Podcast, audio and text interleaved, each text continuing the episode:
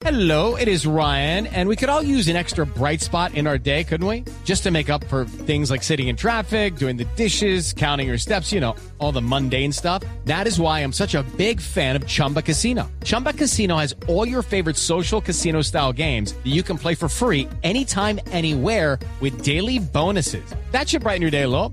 Actually, a lot. So sign up now at chumbacasino.com. That's chumbacasino.com. No purchase necessary. BGW. Void were prohibited by law. See terms and conditions. 18 plus. Seguimos con las noticias. En los últimos 12 días, más de 600 colombianos han sido deportados desde Venezuela, una cifra que preocupa a las autoridades. Diego Monroy.